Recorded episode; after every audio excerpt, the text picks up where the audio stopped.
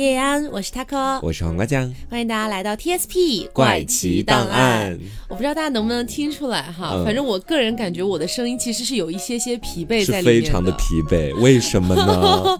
这是这样的，就是因为最近我们凹凸，我们其实是五周年的时间到了嘛，嗯，然后我们就开始很努力的在筹备五周年的这些内容。为什么很努力的在外面玩，导致我们很疲惫？然后同时我们也在外面玩了，然后前两天基本上都是玩到四五点钟。才睡觉，大家不要关注我们去外面干什么。总之就是很莫名其妙的去了外面。对，然后总而言之就是这两天搞得身体状况不是很好。嗯，然后呢，那个杭州这几天不是还阴雨连绵的吗？是，而且它的那个气温变化非常快，就前两天还是艳阳高照，这两天马上就打雷下雨，开始下大雨。我们今天可能录节目的过程当中都有可能会有那个雷声。对对对，当然可能你也会把它全部都剪掉。不不不，如果剪不掉我也就不剪了。好的，反正就是最近大家也要注意一下身体健康，真的，嗯，防寒保暖，是，对，期待我们在下一期节目还能够见面。哎呦，但我说我们讲了这么多，有一件最要紧的事儿没有讲，大家没有发现吧？今天飞面又不在了，飞面是谁啊？你知道是这样的，就是呃，跟大家汇报一下情况，因为他之前是过了国家线嘛，他真的考个研跟电视连续剧一样，你不觉得吗？然后他现在是在准备，在就也就再过几天而已了，他马上就要去上海那边参加复试，是，所以呢，他是想要专心的去准备复试的一些内容。但其实这期节目本来我们预定的另外一个主题嘛，他已经是做好了所有的准备资料啊等等的，是，但是到最后他心态有点崩，然后就跟我请假了，是啊，疫情容易崩，哎，疫情请了两期。所以接下来两期还是我跟你一起跟大家见面，这样对哦。怎么说呢？心里还是有些隐隐的不平衡吧。凭什么他少做两期节目啊？你以前请假请过很久啊。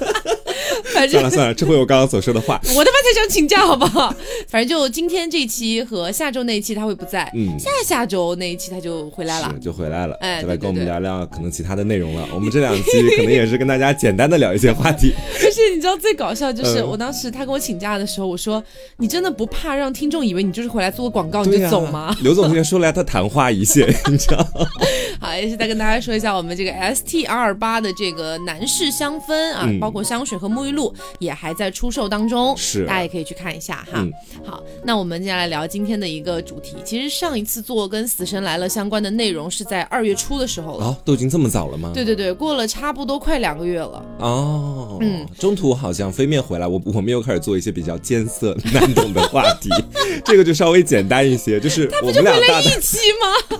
就我们俩搭档的时候，可能才会派出来这些话题，你知道？哎，但是其实我本人也还挺喜欢《死神来了》这个系列的，《死神来了》呀，《百鬼夜行》啊，这种类型多好做呀。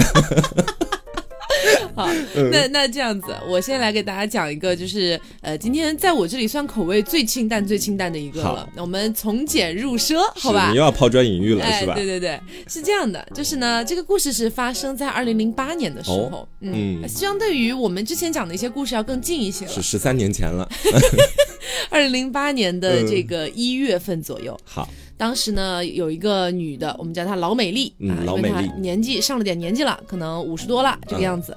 但是呢，老美丽为什么叫老美丽？这个嘴瓢的呀！这个老美丽她为什么叫老美丽呢？是因为她以前当过那不是当过这个选美皇后啊啊，这个这个什么模特冠军啊之类的。是，所以她本人呢，对自己的一个容貌上的一个要求还是比较高的，很有自信啊。那么有一天机缘巧合，老美丽呢就在网上看到说，这个有那种去家里面可以给人做那种针剂医美的，就相当于不用开刀的。打个针啊什么的，就非侵入式。哎，对对，其实也算是侵入式吧。哎喂，这个怎么算呢？难以界定，就对，他毕竟针头进去了，对吧？啊，是。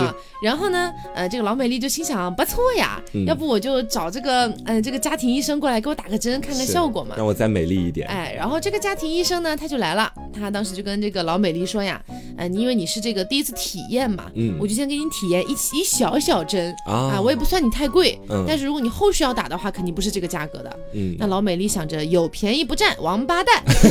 你到底 怎么？你现在很多俗语来的突如其来，我都不太好接，你知道吗？反正他呢，就是啊，非常开心的接受了这个针剂。当时打的是肉毒杆菌啊啊！那大家知道肉毒是什么效果吗？其实，在特别是零八零九年的时候，大家非常流行打肉毒的，嗯，就相当于帮你除皱，但除皱的原理其实是让你的肌肉变得僵硬一点啊这样你可能就不会产生那个皱纹这样子。嗯，那老美丽打完这一针，觉得哇，效果真的很不错，真的很哎棒棒，我又变漂亮一点呢。对，，就很开心，然后就跟这个医生说，那后续要打的话是什么价格？嗯，然后这个医生就说，后续呢你要打的话呢，那起码是每周要打两针。这么频繁，我也不知道为什么每周要打两针，这个嗯医生可能有点怪怪的。然后就说是一针可能要五十或者到一百美金。不便宜。对然后一周还得打两针呢。，对，然后老美一听就觉得，老美丽一听 老美一听不 是突然政治化，老美丽一听，他就觉得说，哎呀，这也太贵了吧。嗯他就先跟这个医生说，那这样我自己思考一下哈，嗯那不你就先回去这样。是那过了不久之后呢，老美丽越想越觉得不开心，怎么那么贵呢？她就在网络上去查呀，说嗯这个事儿还能怎么办呢？有没有什么更便宜的办法？哎，对对，那这个时候也不知道网络上是哪一个这个王八蛋散发出来的一个谣言哈，嗯，说你可以在脸，就是你的脸皮下面去注射这个玉米油，啊，哎玉米油是什么东西啊？就是玉米的油啊，玉米榨出来的油啊。哦，可能是我才疏学浅，以前没有听说过。没有，就是像那种厨房做饭也会用到的，不是我们可能会有什么大豆油啊啊啊可能会有，啊就是就是芝麻油，对对对跟这个差不多。对，它是玉米油这样子。然后呢，呃，就说是注射在里面，它的效果会跟肉毒杆菌是一样的。老美丽不会相信了吧？哇，老美丽那简直就是一个大相信。对，老美丽当时就想，好，我立即驱车前往超市，然后购置了一桶玉米油回来。天哪！哎，拿出了那根之前那个医生给他注射的肉毒杆菌的那个针管，哎，注射器，因为他自己家里可能没有嘛，他就想着说，哎，洗吧洗吧还能用，嗯，对吧？我自己扎一下。对，他就抽取了这个玉米油，嗯，开始一点一点的往自己脸上的这个皱纹的地方啊，去打去注入这个玉米玉米油疯。了，真疯了对，那么一开始呢，这个效果确实还不错啊，效果拔群，啊！哎，整个真就是有用对，瞬间脸部变得非常的平坦啊。哦。但是你知道，就是我们说有的时候自己给自己打这些东西哈，嗯，你有的时候会注意不了那个分寸。你是没有节制的。对你可能会越注射越多，对吧？嗯所以他最后呢，到那个感觉我就有点像是整容过度了，啊，哎，整个脸有点肿了，你知道吗？嗯但是他自己非常满意，哎，他觉觉得皱纹都平整了。，对，他觉得我现在简直是一个芭比人间大芭比这样子。然后呢，他就非常开心说，嗯，那睡一觉吧。嗯然后就开始进入了梦乡。那么等到他醒来的时候，他的脸已经全部烂掉了。啊，对，就是整个在他注射的那些地方开始往外流出一些这个油和血液的混合体。哦啊、然后没过多久，他的一个状就是因为感染而死亡了，天哪，这个有什么解释吗？就说为什么玉米油进去之后会导致人死亡？没有什么好解释的，他本来就不能被注射呀。我以为你要开始给大家科普时间了，你知 没有道？他怎他你你就是正常人用脑袋想想都都会知道不能注射这些东西，怎么可能注射到里面去？而且就算是肉毒杆菌这样的，真的可以用到医美的东西里面哈，嗯也有一个很严格的操作规定的。是其实就是怕万一你把那个一些肉毒杆菌啊、玻尿甚至是玻尿酸啊嗯之类的东西注射到神经里面去了。注射过量了，甚至对，那就肯定是不行的呀。那你哦更别说你还是一个完全不会注射的，你还注射的是玉米油，对呀，这肯定是一个就是必然迎接死亡的一个过程。是，哎，我跟你说，这个其实算是受害者自个儿作的。嗯那我接下来我也给你讲一个自个儿作的一个故事哈。好，说的是这样子的，我们先认识一下这个故事里面的女主角嗯这女主角我们就叫她小高好了。好，小高呢，她有一种异于常人的体质，嗯这种体质，哎呀，说起来非常的害羞，就是她总是能够无时无刻的受到某种轻微的刺激，她就会到达高潮。哦，是一我知道种有这种，对，是一种高。潮体质，嗯嗯而且甚至到什么程度呢？他每天早上可能起来拿那个电动牙刷开始去刷牙，那个电动牙刷有嗡嗡嗡的声音，他就会开始啊，不 行了，哎，就这种感觉，你知道吧？嗯表面上看起来很多的普通人，甚至有的普通人会觉得说，哎，这个体质好啊，看起来非常棒。但是如果你自个儿有了这种体质之后，你就知道它是有很多不便的地方的。比嗯如说你在外面的商场里面，在超市里面，你听到了嗡嗡声，或者有人轻轻的趁你不备去摸了一下你的某个地方，你可能整个就自己突然开始高潮了。Oh my god！是很丢脸的一件事情。嗯但是我们说这小高呢，可能也确实是命比较好。命好在什么地方哈、在于她还是有一个老公的、啊，她老公可能平常在家里老公就喜欢她这一点是吗？也不是，我觉得可能是喜欢她人更多一点。嗯因为她老公一开始表示的是对小高的这个易高潮体质感觉还蛮好奇的，时不时可能会去戳她一下干嘛，然后让她马上高潮起来，觉得很有意思。嗯但久而久之呢，她老公就开始愁了，那觉得说，哎呀，我老婆怎么是这样的？就是她很没有成就感，你知道吗，没有男人的那种成就感。啊就随随便便就能让老婆开心了。对，甚至于说，当当老婆开始在啊开始扭的时候，他不知道自己要干嘛。啊，因为他觉得说，好像你完全不需要我给你进入或者怎么样，你就可以获得这样的一份体验，那你需要我干嘛呢？嗯，所以他有的时候心里面也会隐隐的觉得不爽，但是他好像还是爱占据了更多一点，他还是没有选择跟小高分开。嗯，相反，他开始去督促自己，或者说告诉自己说，那我要努力的去融入他的这个高潮，或者说至少是是我引起了他的高潮，他可能会去这么想。所以在生活里面，他会经常给这个小高去做一些恶作剧，比如是说，在生活里面，小高正在这个厨房里面做饭，他拿个那种鸡毛掸子上面那个毛，轻轻的开始去、对骚弄一下，划一下他的脖子呀、屁股呀什么的，然后就欣赏这个小高就是那种的样子，你知道吧？直到有一天出事儿了，有一天呢，这小高他刚好是准备拿一些脏衣服到二楼，他们家洗衣房在二楼，去楼上去洗。嗯，然后呢，刚好是走上这个楼梯，在上楼梯的过程当中啊，她的老公这个时候想要整蛊一下她，或者说心里又开始想要去刺激一下她了，嗯，就拿了一个不知道什么样的东西，就开始屁颠屁颠的跟在她后面。当然，小高是不知道她老公跟在她后面的，嗯，她老公就刚准备出手，准备开始去啊轻轻碰一下她某个敏感部位，确实也碰到了。之后，小高也确实到达了我们前面所说的某某种顶点，嗯嗯。但是到达顶点之后，她的身体会开始不受控制的开始抽动啊，抽搐嘛对，抽搐的那种嗯感觉，却没想到这个就是她老公最后一次给她进行这样的体验了，哦。因为她那个手一抽一划出去，把她老公整个人直接从楼上带下去了。啊，结果死的是老公啊，是不是小高？对，死的是她老公。她老公因为本身自己的骨头就比较脆，你知道吧？然后从那么高的一个楼梯上摔下去，手啊、脚啊，甚至于说脖子。也扭断了，啊所以当场死亡，是不是也是她老公自个儿作的？你说你非得看人家就是上去洗衣服的时候，你去搞一下人家，神经病这个。既然你刚刚讲了一个她老公老色批的故事哈，嗯我也给大家讲一个老色批的故事。这个故事呢，我觉得就是单纯的蠢了，他甚至连女人都没有碰到，他就死掉了。怎么说？对，这个故事呢，也是发生在二零零八年，是在三月份左右。这个男的呢，我们就叫他老色批的色色色吧，好啊，叫他色色。嗯瑟瑟这个人嘛，他是一个老宅男了，嗯然后呢，其实也没有什么自己的才艺可以吸引到别人啊，嗯啊，也没有一些就是过人的容貌啊之类的，反正啥也没有。嗯，但是呢，他就想着说，我就是想要得到一个就是女伴，你知道，想要嗯找个女朋友，想找个女人哎，缓解一下孤单怎么。就那么难呢？对不对？那么这个时候，其实他就可以选择我们的这个 S T R 八这个香水，哎，为自己增添一些男人味儿。是，但是他。当时哎，并没有做这个选择，嗯他当时走向了另外一条极端，嗯他找来了一个朋友，他这个朋友呢是那种相当于兼职导演吧，就偶尔自己也拍点小片儿啊什么的。那这个瑟瑟呢就跟这个导演说，来，你一会儿帮我拍点视频上传到网上去，展示一下我的男性魅力。让我迷死那些女人。哎，我就不相信他们会不爱我这个嗯样子。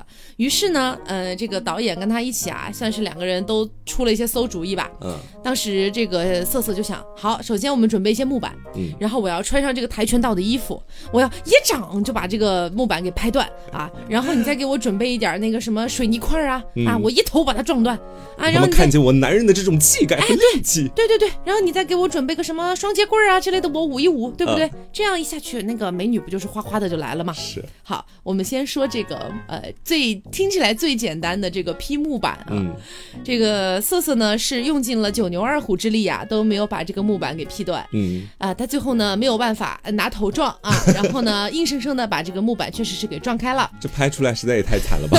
那么撞开了之后呢，没过多久啊，来到了这个水泥块的时间。嗯，水泥块的时间呢，呃，这个瑟瑟心里就在想哈，我刚刚拿手劈这个木板我都劈不断，那我肯定更不可能劈断这个水泥板了。是，所以呢，他就想，那我继续拿头撞吧。他疯了。对，正常人我觉得没有人会在一个完全没有练习过的情况下，就敢直接拿头去撞水泥块这不。找死呢吗？这不？这就是真的是找死，然后呢，他就真的拿头去撞那个水泥块儿啊，啊，撞了半天肯定是没撞开嘛啊，肯定啊。那最后呢是这个不了了之啊，最后呢就说，哎，那不然这样吧，不是还有个双节棍儿嘛，嗯。我双节棍儿舞一舞总是没有什么问题吧？是。结果这个双节棍儿在他舞的过程当中打到了自己的额头，啊，没想到这个额头变成了最后的致命一击。哦，就其实，在他之前拿头，不管是撞木板还是撞水泥块已的时候，经受伤了。对，已经造成了一些就是小小的碎裂啊和小小的出血。但他这个最后的这个嗯最后一击的双节棍，双截棍，对，往上一砸，整个那一块全部爆裂开了。哇，哎，所以他是一个颅颅内出血，包括颅骨的碎裂，直接死掉。天哪！对，这就是一个非常非常努力的老色批，但是没有得到自己想要得到的东西。真的如你前面所说，他这根本就不是自个儿作，是自己蠢。说到底是正常人想，谁敢去做这种事情？那我接下来也来讲一个老色批吧。嗯啊，你前面的那个老色批叫瑟瑟是吧？那我们就不跟他重名了他。叫皮皮，不能这么讲，这么讲节目会上不了的。我们就叫他老黄，好吧？好好啊，也是搞黄色嘛，对吧？嗯，故事的主人公叫老黄，他呢在生活当中是怎么来显示出他这个老色批的本质哈？他因为年纪也比较大了，但是也没什么其他爱好。这一生呢，最大的爱好就是每天去收藏一些不存在的片儿啊，你看那些片儿，他每天都会看，而每天都特别喜欢。嗯，但是他并不是没有老婆的人，他老婆因为他这么长的时间，或者说这大半辈子吧，你都他妈在看片儿当中度过，嗯。那你需要我干嘛呢？嗯。他老婆就越想越气，就回娘家去了。啊，回娘家去了之后，就我们这个老黄一个人在家里面，但是呢，他并没有因为他老婆的离去而改变自己的任何，他觉得说，老婆可以走，但是这个片儿我必须得看，我下半辈子也得继续给他看完，也是继续每天在家里面开始看片。啊，说这看片的时候呢，我们不知道他在一边看片的时候一边会做什么，但总而言之就是每天早上起来可能就看看片，中午吃个饭，下午继续看片反。正应该是不会做什么好事儿啦。对，就是这样。然后就有一天啊，我们前面说到这老黄雷打不动看片嘛，有一天发现死在家里、啊，啊，你猜是为什么他死亡呢？是这个撸的过度啦。你觉得是纵欲过度对吧？啊，其实他想象的比你要简单许多，嗯根本就没有到纵欲的那一步。而且他这个死法呢，说真的，我觉得就算是另外一个很爱看黄片的人，也不一定会这么死。是什么太兴奋了吗？不是，他可能，我觉得他不至于太兴奋，他已经四五十岁了，看一辈子了，已经肯定没那么兴奋了。那是怎么呢？他是脱水而死的，啊，事情是得从这么开始讲起啊。在前面的时候我就跟大家讲过，他每天在家里唯一的事情就是看黄片儿。嗯，这就导致呢，他会经常不喝水，然后不喝水呢，就是当他开始觉得自己非常口渴，想要喝水的时候，在家里发现有点找不到，而且觉得太费力气了，倒不如我继续看黄片。啊，对，而且因为他老婆不在家，也没有人给他递上那一杯救命的水，他家里而且非常的脏，同时有很多的东西都堵在家里面，都是黄片儿，会导致家里像迷宫一样，让他觉得说我在看片儿的时候，我再去倒一杯水，哎呀，这花力气太大了，倒不如继续看片儿，然后就会导致。太懒了吧？对他的体内出现了严重脱水。严重脱水是什么意思哈？一般的话呢，就是说，当你体内缺乏的水分到达了你体重的百分之十以上的时候，嗯你可能就会进入到一个严重脱水的状态。然后人在这个严重脱水的状态当中，也会头痛呐、反胃啊、血压下降啊、心率急速上升啊。可能对一个小年轻来说，他还有一个急救的机会。但是我们说老王其实已经上了一定年纪了，哦这血压一下降就是非常致命的一个东西。嗯，所以最后他的这个死亡原因就是因为重度脱水而导致的其他的并发疾病，而最终死亡。而且他平时在家天天没事儿就是看黄片，肯定身体素质也很差的。，对，又不出去运动，每天久坐这样子是，的。而且就是说到我们中医里面的这个啊阳气啊 不足了，实在是有点儿每天弄出去太多了啊。你说这个脱水，我这边也有一个是因为脱水而死的，嗯但是这个脱水而死也是让我觉得非常的作死吧。嗯。是这样的，故事呢发生在二零零四年，嗯，然后呢，我们给这三个人物取个名儿吧，嗯，男主人公呢叫大卫啊，随便随便取的，然后呢，两个女生呢，一个叫她呃大美，一个叫小美，好了，嗯。当时是这样的，就是大卫吧，他有一个前女友，嗯。他的前女友呢就是大美，啊，那大美呢其实特别喜欢他，特别希望有一天能跟他结婚啊。在一起一辈子。对，但是呢，大家也知道，就是呃两个人不合适嘛，嗯那肯定是要分开的嘛，所以大卫就跟他提出了分手，这样子。嗯那正常分手之后呢，我们一般也就是老死不相往来啊，或者是有些人还能继续做朋友啊，等等的，都是一个正常现象。嗯但是这个大美吧，她有点偏执，啊甚至有点像是咱们看日本的一些作品里面，她有点病娇，明白。嗯，她不太能接受这件事情说，明白点，我觉得是有点精神疾病。呃，有一点类似这种感觉。嗯然后呢，她就每天堵在大卫家外面偷窥，啊，嗯，每我很难想象这是一个女生可能会干出来的事情，因为一般想是变态狂啊，感觉都是猥琐男的那种其种。实也不一定哎，哦有很多，特别是偏向日系文化这块儿的话，嗯很多病娇的角色都是交给女性来完成的。哦嗯，然后吧，其实一开始呢，你说如果大卫一个人单身哈，就一个女的天天在外面偷窥他，其实说到底他造不成太实质性的一个影响。嗯顶多就是大卫觉得很不爽，想要报警抓他而已，对吧？但是后来呢，大卫认识了小美啊哦，，有了一个新的女朋友。嗯，然后呢，他逐渐的就跟小美就是呃恋爱谈得很顺利，嗯慢慢的也就结婚了。哦，就找到了生命当中那个唯一了，对，但没想到到现在为止，大美都还在偷窥他，还对，一直都在偷窥他。那之前大卫可能没怎么发现啊，嗯也没太放在心上。但是小美住进了他们家之后，老觉得有一种被窥视的感觉。小美是不知道这个事情的，不知道，不知道。哦结果有一天是大美可能因为看到他们俩的一些亲密举动，嗯而生出了一些就是那种邪恶的念头。她要干嘛？大美想要冲到他们家那个有一个玻璃的那种呃浴室吗？呃不是，就是那种算算玻璃门吧，啊算这种。然后他想要冲到那儿去吓小美，嗯，嗯，结果你就想小美可能在旁边做点什么别的事情的时候，突然有一个人就站在你旁边，是，然后露出很诡异的微笑，小美肯定被吓到了。嗯，然后呢，她就跑过去跟大卫说：“靠，外面那是谁啊？一直在我们家外面还还还还那样吓我。”嗯，然后大卫一看，我靠，这不是大美吗？这不是我前女友吗？对，这不是我前女友吗？说你想干啥呀？嗯，好，然后呢，毕竟这个大美也没有冲进他们家，也没有对他们做出什么实质性的伤害举动，嗯所以小美跟大卫合计了一下，说这人可能是多少有点精神障碍。嗯，要不我们先出去旅游几天避避难，我们想想办法啊。就回哎回来之后可能再报警啊，再看看怎么处理这事儿。小美到现在其实都不知道那个是她现任丈夫的前女友，没有知道了，哦知道了，知道了，她丈夫跟她讲了，嗯但是她其实也没有特别生气，因为不是她丈夫的错嘛。嗯好，然后呢，他们就出去旅游了。旅游这几天都特别开心啊。嗯，回来的时候就感觉家里有点怪怪的，为什么哎，就觉得怎么有股怪味儿有人住进来了？啊、特别像那种垃圾放久了的味道。嗯，哎，他们就开始到处找，到处找，但哪儿也没有啊不啊。会是尸体吧？嗯，啊，是尸体，但是你找了很久很久都没有找到尸体，你知道吗？嗯不知道怎么回事儿，就是整个相当于把家里所有能翻的地方全部翻一遍，啥也没有。嗯于是呢，这个大卫就想说，会不会是我们想太多了？有没有可能就是我们哪儿的垃圾在走之前忘了丢了？是，于是这个时候就说，哎呀，不要想太多了。你看那个大美好像也没有在我们家附近了。嗯我们那个呃喝点酒啊，就是家里不是有那种呃烟囱嘛，就是是那种可能要点点那种壁炉，对吧？嗯嗯啊，说我们点燃一下壁炉，我们来就是说放喝松一下。点小酒哎，嗯，点燃壁炉，没想到壁炉里的那个火升不起来，然嗯后冒出非常非常浓的浓烟。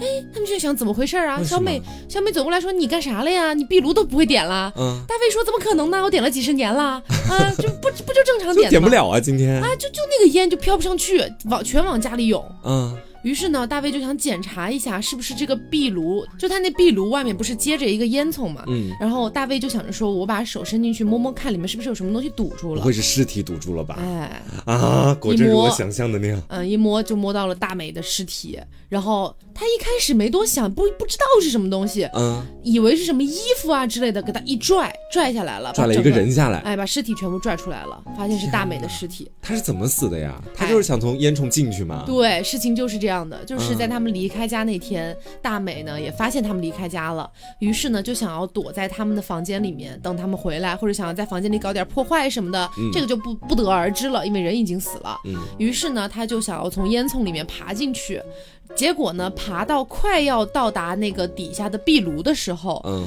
卡住了。然后就这样生生被卡死了。对，这五天里面呢，可以说是叫天天不应，叫叫天天不应，叫地地不灵灵。对，最后呢，相当于他也是脱水而死的。天哪！这其实完全也是一个自我作死的故事。是，但这故事我觉得跟前面的故事比起来，它略带一点惊悚成分。嗯因为你想想看，有个偷窥狂，你就觉得很可怕。对，然后最后死在你们家烟囱里面。啊，大家放心啊，中国也没有什么人 家里面有烟囱。只有在农村里面可能会有个烟囱这样。对，然后我接下来讲的这个故事怎么说呢？我觉得它是一个阴差阳错导致死亡的故事。嗯，说呢，我们故事的主人公是一个脱衣舞娘，嗯啊，我们叫她小脱就好了。好的。啊，每天穿的花枝招展的，在夜总会里面想要去钓到一条大鱼，嗯确实呢也不负她所望，她成功钓到了一个非常有钱的男人，然后通过这个男人的钱，他买了很多漂亮的新衣裳或者干嘛。嗯，说有一天呢，他穿着这个新衣服正在马路上走路的时候，嗯，他的一个邻居啊，我们他的邻居我们叫他小麦好了。好小麦呢是一个心理变态的小偷啊平常在街上非常喜欢骑着一个车，然后把路边的那个女人的钱包直接都抢走。他呢其实已经喜欢我们的这个小托托衣舞娘的那个手提袋蛮久的了，哦，今天就准备下手想。要偷他的包，对，然后呢，小托是在前面走的，小麦从后面就火速骑车往前开始跑，嗯然后刚好抢到了他手上的那个手提袋之后啊，这小托当时一看，嗯，怎么是我的邻居，而且还抢了我手提袋，就准备跟他两个人开始打起架来了，嗯就开始吵架了，说，哎，你怎么能抢我的这个东西？巴拉巴拉啊，各种脏字脏词都冒出来了。然而呢，我们这小麦他是带了工具过来了，他直接拿出来了一把刀啊啊，这小托当时一看刀就闭嘴了，然后呢，小麦就直接拿着小托的这个包就往前去跑。这个小麦一跑之后，后面的小托看到刀没了啊，马上开始又有底气了，说抓小偷啊，抓小偷。然后呢，路边的很多的行人都在帮他去抓，就有一个男生也是一路追着这个小麦开始跑。嗯，小麦看到后面有人在追自己，他马上也变得非常紧张嘛。嗯，一不小心他的那个自行车就绊在了路上的一块石头上，啊，然后自行车翻了，他整个人也飞出去了，嗯，掉在了地上，但是他死了。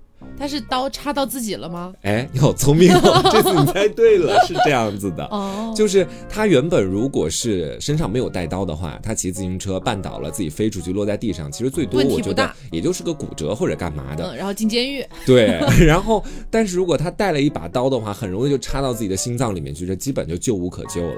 嗯，这让我想到我们之前做《死神来了》好像也讲过一个有点类似的，嗯就有一个熊孩子，其实说也是也不是熊孩子了，熊大人了。嗯，想要吓路上的一些车主，拿那个反光镜照人家，啊啊啊结果车撞了自己。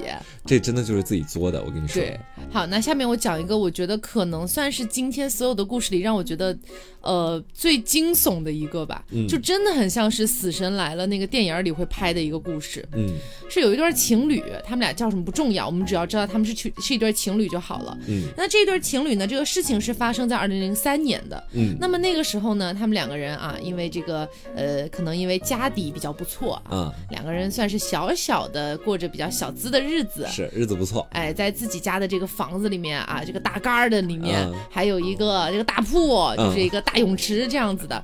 哎，两个人特别喜欢。嗯那今天呢，他们俩就说我们来泡个澡澡。啊泡澡的时候喝点什么？调调情哎，然后再嗑点药。嗯啊，哎，对，他说说来嗑点药吧。那这个女的呢就觉得可以呀、老公既然都这么说了，老公？磕我也磕。哎，于是他们俩就纷纷嗑了药。嗯那嗑了药呢，他们又开始喝酒，所以你知道整个人是处于一个极度的迷幻的状态是啊。然后他们就进了这个泳池，其实说是泳池也没有那么大了，算是一个有点像，呃，咱们去那种呃什么洗浴中心啊，可能也会有的那种，嗯就是一个大方形的，然后里面会有那种按摩的那种气泡的、啊，那种啊感觉的，对。两个人躺进去之后啊，就想着说，嗯，我们调高一下温度嘛，啊，有点像温泉那种感觉哈。可会享受了。哎，可会享受了嘛。然后就就就开始调这个。其实吧，正常来说，这样的情况下，他们就算要死亡，可能也是溺死嘛，嗯对吧？就一个不在。水里嘛，哎，一个不小心就是溺死，但是呢，说实话，他们当时那个迷幻的程度也没有迷幻到真的他们会晕过去溺死在里面。嗯，正常来讲，这样的情况不会导致死亡的。还是略有点清醒的，其实。，对，但当天发生了一件事情，确实是可能他们自己也完全预料不到的。发生了什么？哎，就是那个可以加热的那个浴池啊，嗯，它的那个恒温的那个功能失效了。哦，所以就一直在加热，对两个人就烫死了吗？没错，他们俩就像温水煮青蛙一样，最后那个水基本上可以说是接近于咱们那个煮开沸水的那个温度。啊，两个人在过程当中，其实那个女的也有说：“哎呀，老公，你 有点烫，怎么回事哎，？觉不觉得有点太热了？”嗯但是老公说：“哎，可是我觉得好舒服呀，我不想出去。嗯，而且两个人确实是喝多了，也嗑药嗑大了，感觉有点失灵了。对，感觉有点失灵，而且同时他们的身体不太听使唤了，嗯，所以两个人就靠在一起，然后这样慢慢被煮死了。死了。对，哎呦，这可真是就是当自己的感觉失灵之后，你随时可能会暴露在危险当中。对，然后最后他们就这样，呃我觉得其实挺挺吓人的，活生生被煮死的。是，嗯我很难想象警察后来看到那个尸体会是什么样，应该都已经被泡发了那种。对对对，而且肯定那个肉都已经煮的紧实了，因为嗯它那个不断的往上升，都升到一百多摄氏度了。是，而且烧的时候把他们就是烫死了之后，还指不定有多久人们才能发现他们两个对呢。对，天哪！那我接下来也讲一个可能是让他的身体的某些感官或者感觉出现问题的一个故事。嗯啊，我们这故事的主人公呢是一个风流浪子啊，啊是一个对那方面非常有需求的男人，我们叫他小浪好了。嗯虽然呢，小浪在那方面非常的有需求，但是他也不是那种天天会出去乱搞的人。嗯，他也是有一个正儿八经的女朋友陪在自己身边的啊。他跟他女朋友没有住在一起，只不过是当他有需求，或者当女朋友有需求，或者他们俩想见一面的时候，嗯会选择在这个小浪的房间里面见面。说是在这一天呢，他女朋友来了，来的时候呢还带了很多的东西，可能有一些吃的呀、喝的呀、水果呀啥的。嗯，然后呢，这个小浪他就把这些吃的都放在家里面，把喝的什么的也都放家里，水果也放冰箱里面去。嗯整个弄好了之后，两个人就大搞一场啊，一番云雨之后。然后搞完了之后呢，他又把自己的女朋友送走了。按照以往的这个经验来看，送走了女朋友之后，他基本上在家里啊洗洗澡就睡觉了嘛。嗯，但今天好奇怪，今天他他欲火焚身，他他他他他感他感觉就是不足够，你知道吧？嗯然后火速呢，他也没有去再找他的那个女朋友回来了，想也挺不好意思的。刚弄完你走了，我再把你叫回来不好。然后他就找了一个，心想有什么不好呀？然后他又找了一个可能他从前认识的一个屁友，啊然后把那屁友又弄到家里来了，两个人又是一番云雨，然后又送完了那个屁友，他还是觉得不够。啊，今天特别反常，这就就是要派上我们的黄瓜酱了。哎没有，我都止不住啊。然后他就继续找人，嗯又约来了女二号啊，第二个女三号了吧？哦，女三号对，当然是第二个屁友嘛。嗯嗯，然后把这个屁友弄完了之后呢，他们两个就躺在床上，却没想到这个时候我们的小浪死亡了。啊，你是不是又会开始畅想说是不是纵欲过度精尽人亡什么的？不至于吧？不至于，其实也不是。我前面就说了，很反常的一点是他平常可能跟女朋友弄完了之后就 OK 了，嗯然后但今天为什么会这样的欲火焚身？嗯啊，其实主要的原因呢，在于他的女朋友送来的那一袋水果上啊，那一袋下药了吗？没有下，他女朋友没有做任何坏事情啊，哦哦哦是买的那个水果里面有一个蜘蛛。那种蜘蛛呢，名字叫做巴西漫游蜘蛛。这个蜘蛛它可能会在，比如说一些水果摊子上，你买来水果之后，你如果不仔细看它，它可能就藏在那个香蕉中间。嗯然后我们这个小浪，我前面不也说了嘛，他把那个水果都收拾了一下。当时呢，他就被蜘蛛咬了，但是他觉得就是普通的虫子咬一下嘛，哦弄完了之后就直接拍走就行了。他不知道是这种有剧毒的蜘蛛，这种漫游蜘蛛它的毒素是一种神经毒素，它一般会让人在二到十二个小时之内死亡。嗯但是呢，在人死亡之前，它的这种神经毒素会在身体里面释放一种叫一氧化氮的东西。嗯，这个东西它往往会引起血管的膨胀，让人很容易保持一种、哦你知道那种状态，就我前面所说，他充血状态，对，欲嗯罢不能的那种状态，会让他错以为是，哎呀，我今晚到底怎么回事？为什么一直想要？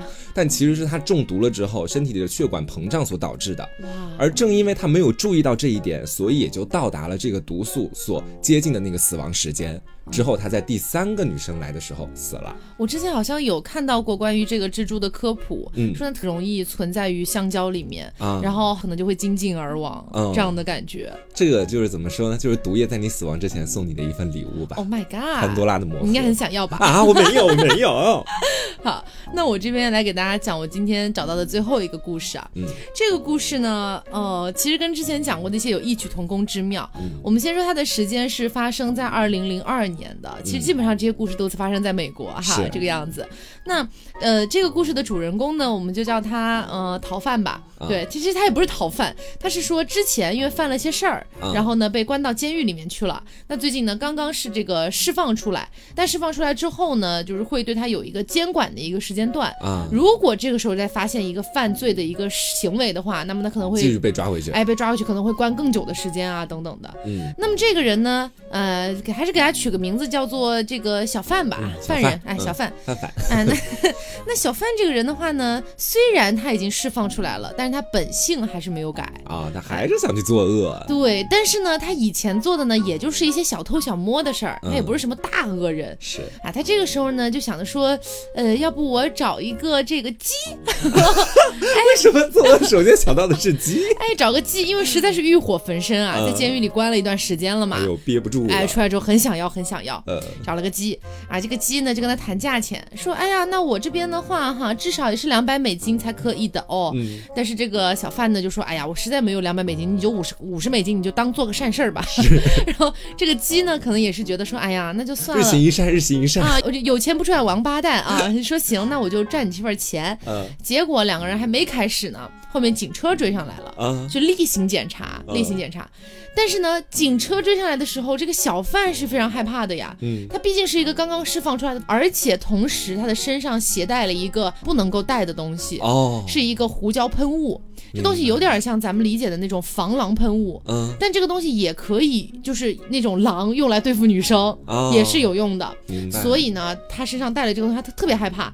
他当时就想把这个防狼喷雾交给这个鸡啊，嗯就说你帮我揣着，你帮我揣着。但是这个鸡啊，就觉得说这个东西有所古怪啊，怎么都不肯接，说我不要，我不要，哎，你想害我五十美金，？你还要给我个东西，我还能给你藏东西。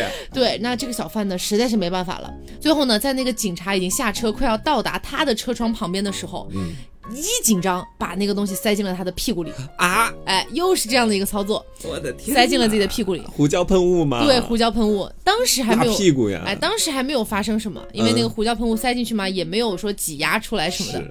但是这个警察说：“你们俩什么关系啊？”我们俩男女朋友。小范说：“哎，这这这这这我老婆，哎，这是我老婆。嗯然后你一看，他就是一个鸡的打扮嘛。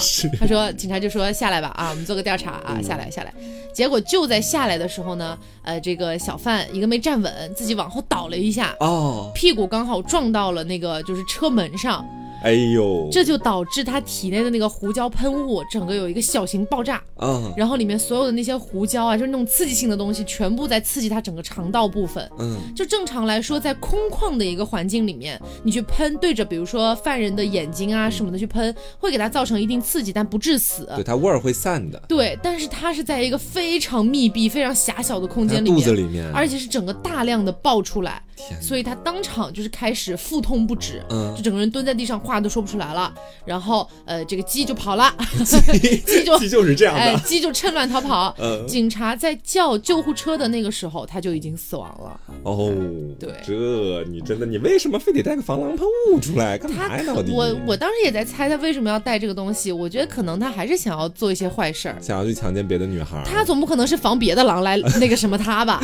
他找鸡干嘛呀？对，好，那你刚既然都聊到菊花了，我这边也有一个菊花的故事，也是我的最后一个故事要告诉大家。嗯，我们这故事的主人公呢就叫老菊好了。好啊，老菊呢他是一个厨师啊，这个手艺非常的好，甚至于说有很多的弟子基本上都想要在他这里学习。嗯，说这一天，这个老菊呢，他的其中的两个弟子算是出师了啊，你们干得非常好，今天开始就可以不用跟着我，你们自己自立门户去吧。嗯，等于是这样，加上这老菊自己本身也非常开心，两个弟子也非常开心，他们就准备一起来喝个酒，嗯，然后吃点东西。老现在算是谢师宴。对老菊还拿出来了他珍藏了多年的酒，几个人喝的酩酊大醉啊，基本上是。嗯啊，这老菊呢，可能是就是说弟子对自己也没什么坏心，所以当场就在睡过去了。啊但他两个弟子还没有喝醉啊，两个弟子还在继续聊天，可能感叹一下这学习的过程究竟是有多么的艰苦，以及在学习的过程当中发生了什么样的事情。嗯聊着聊着，他们越聊越生气啊，说这老菊是个狗东西。以前的时候在教他们这个厨艺的时候，会干很多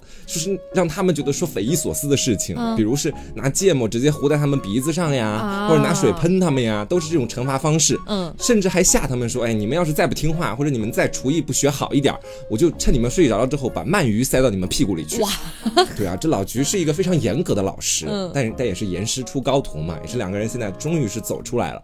但是这两个弟子在喝酒的时候，他们是想不到这一层的，嗯。他们不会觉得老师的心情是为了自己能够过得更好，他们只觉得说操他妈的，那就这种感觉，两个人在骂，到后来骂都不起劲儿了，他们决定动手了。他们觉得说，哼，你不是以前跟我们说要趁我们睡着的时候把鳗鱼塞进我们的菊花里吗？啊，我们今天就要替天行道。